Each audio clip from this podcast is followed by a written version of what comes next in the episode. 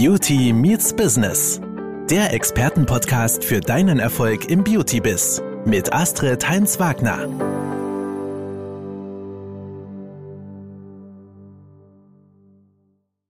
Hallo ihr Lieben, da bin ich wieder. Und heute geht es um die Frage, welchen Umsatz brauche ich in meinem Institut? Hängt natürlich auch davon ab, wie viele Mitarbeiter du hast. Und natürlich von deinen individuellen Bedürfnissen.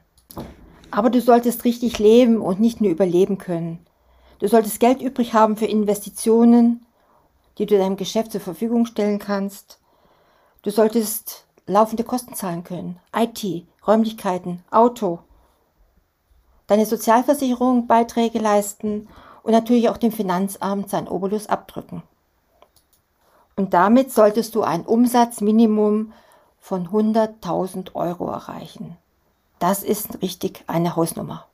Nach der Aussage des Steuerberaters meines Vertrauens ist das für viele Beauty-Dienstleister der Betrag, wenn es Sinn und vor allem Spaß macht, die Risiken und Mühen einer Selbstständigkeit bzw. einer unternehmerischen Tätigkeit auf sich zu nehmen.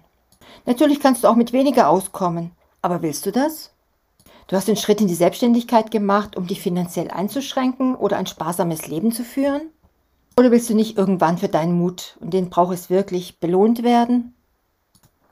Aber dabei will ich von Anfang an klarstellen, als Dienstleister einen Jahresumsatz in Höhe von 100.000 Euro zu erreichen, geht nicht von ganz allein und üblicherweise auch nicht von heute auf morgen.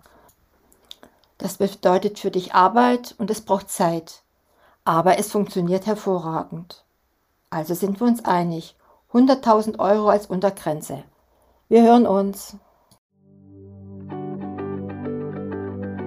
Das war Beauty Meets Business, der Expertenpodcast mit Astrid Heinz-Wagner.